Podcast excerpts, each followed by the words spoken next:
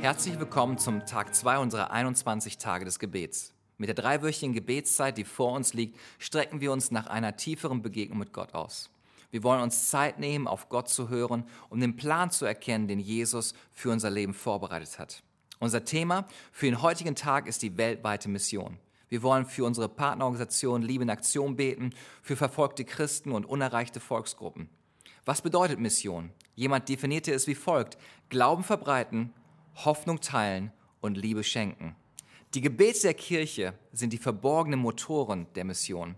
Paulus bittet die Kirche im Kolosserbrief Kapitel 4, Vers 3, betet zugleich auch für uns, dass Gott uns eine Tür für das Wort auftue und wir das Geheimnis Christi sagen können. Gebet ist die Grundlage für Gottes Wirken in der Welt. Wir wollen Gebet für all die Missionare von Liebe in Aktion beten und unsere Missionsfamilie Blumberg. Außerdem beten wir für die Menschen, denen diese Missionare dienen. Wir wollen für die über 7000 unerreichte Volksgruppen beten, für die 3,14 Milliarden unerreichte Menschen. Wir wollen für die weit über 200 Millionen Christen beten, die unter einem hohen Maß an Verfolgung leiden.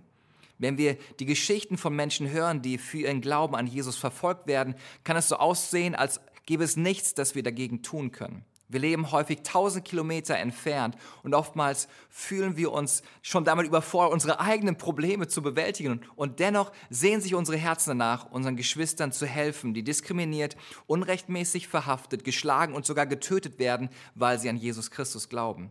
Lasst uns heute innerlich bewegt sein, zu beten, dass Gott Versorgung schenkt, dass Gott neue Kraft und Frieden schenkt. Dein Gebet heute ist ein Segen und eine Ermutigung für jeden einzelnen Missionar und öffnet Türen für das Evangelium.